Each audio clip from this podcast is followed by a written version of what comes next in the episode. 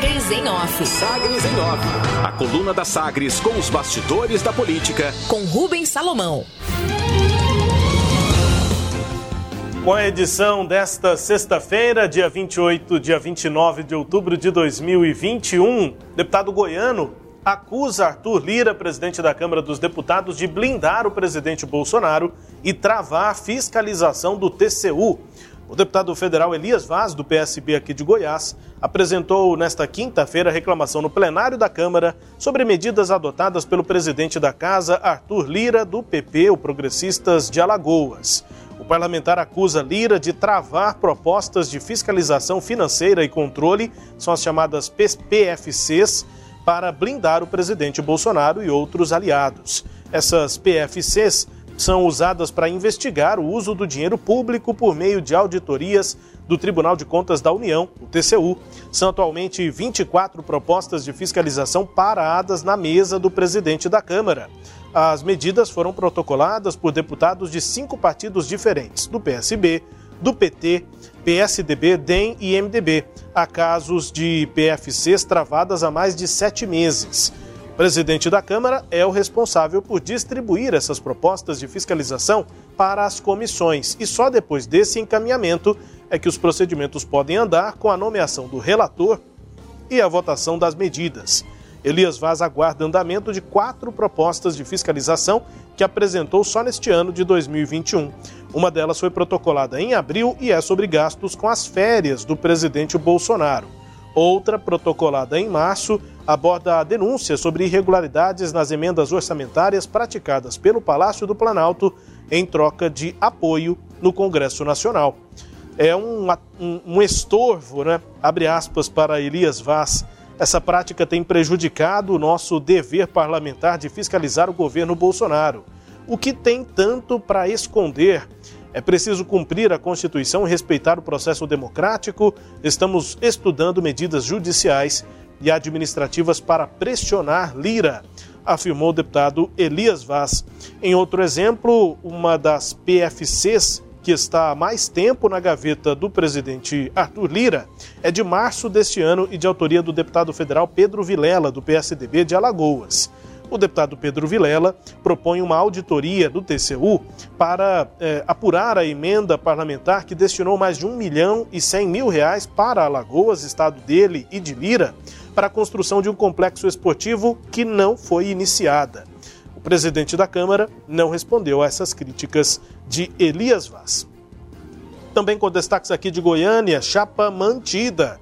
Tribunal Regional Eleitoral, o TRE, negou recursos que pretendiam provo provocar a anulação de candidaturas do Avante na eleição de 2020 em Goiânia. Pedidos foram movidos pelo PROS e pelo PV em busca dos mandatos dos vereadores eleitos Tiago Guiotti e Jefferson Abel a ação alegava suposto descumprimento da cota de gênero nas eleições do ano passado, de 2020.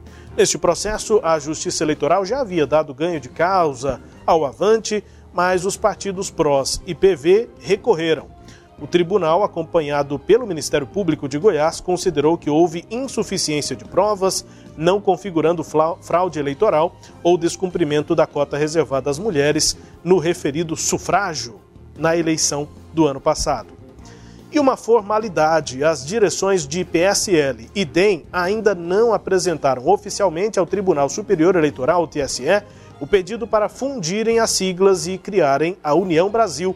O motivo, segundo as cúpulas, é que o processo ainda está no cartório de títulos e documentos e só depois vai ser encaminhado ao tribunal. A expectativa é que, uma vez na corte, essa é, fusão, né, o pedido de fusão, seja homologado até o mês de dezembro. Deputados dos dois partidos, DEM e PSL, aguardam o um momento para conseguirem migrar para outras siglas de interesse, principalmente os bolsonaristas, que devem abandonar o barco da União Brasil. E os sentimentos, a esperança de servidores públicos da segurança pública de avanço no pagamento das datas bases atrasadas se tornou frustração depois da reunião com o governador Ronaldo Caiado é, nesta quinta-feira. O governador que não é, reforçou nesta conversa com servidores que não é possível pagar os 26,8% pedidos por categorias e que uma solução vai ser buscada a partir da, da adesão do Estado ao regime de recuperação fiscal no ano que vem. E aí continua o processo, além de terem mantido a manifestação realizada na tarde de ontem, mais de 30 entidades, representantes e servidores planejam as próximas manifestações, principalmente na segurança pública, e já tem definida a agenda de Assembleia Geral para o próximo dia 17 de novembro, na porta da Assembleia Legislativa. O governador então conversou, mas voltou a confirmar que não haverá pagamento de data base atrasada para os servidores, pelo menos não no ano que vem. Entre os destaques aqui da coluna Sagres em off, Cileide Alves também com a sua análise.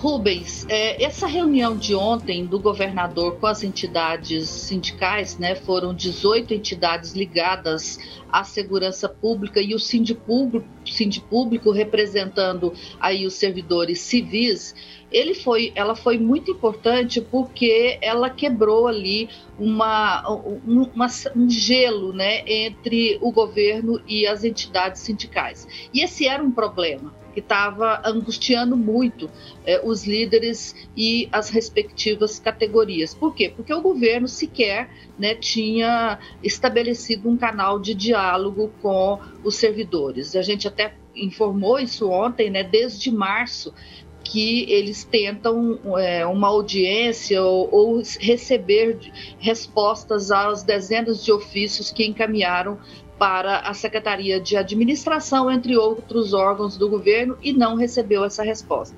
Então, do ponto de vista político, o encontro de ontem foi importante porque ele é, criou aí um elo ou abriu essa relação e deu aos, é, aos sindicatos e às entidades a sensação de que foram ouvidos, de que o governador está é, atento ao que eles estão falando. Então, sob esse aspecto, o encontro de ontem foi importante. No entanto, quando o governador diz que não pode conceder o reajuste salarial, confirma o que já havia sido dito pela secretária Cristiane Schmidt na Assembleia Legislativa há, cerca de duas semanas atrás, quando ela foi lá prestar conta né, do, do, do, último, do terceiro quadrimestre do ano, do, do, ano, é, ele confirma não vai ter database, nós podemos voltar a conversar somente no ano que vem, o que depois é, de Goiás, do Estado, ter feito a adesão ao plano de recuperação fiscal. Então, isso foi uma ducha de água fria. Né? As entidades é, estão convencidas de que elas têm o direito dos 26% de reajustes relativos às databases de 2015, 2019, 2020, sem falar 2021 que ainda não venceu né, mas que eles também vão incluir logo, logo na pauta. Então, é, esse, diante desse convencimento de que essa database está na Constituição, portanto, ela pode ser paga independentemente de Goiás estar ou não é, negociando a, a, a adesão ao plano de recuperação fiscal, é que é, mantém os servidores públicos focados né, na reivindicação. Então, ontem foi a primeira assembleia, no dia do servidor público, convocada propositalmente para esse dia, e como você informou, nova assembleia vai ser realizada em 17 de novembro. As entidades, portanto, vão insistir no que elas acreditam que é isso, database, reposição de database não pode ser colocada como empecilho para adesão ao regime de recuperação fiscal. Rubens. Destaques aqui da coluna Sagres em off, também com análise de Cileide Alves. A coluna também é podcast, está no Deezer, no Spotify, no SoundCloud, nos tocadores do Google e da Apple. Todo o conteúdo lá no nosso portal sagresonline.com.br. Sagres em Off. Sagres em Off. A coluna multimídia. Acompanhe ao longo do dia as atualizações no www.sagresonline.com.br. Sagres em Off.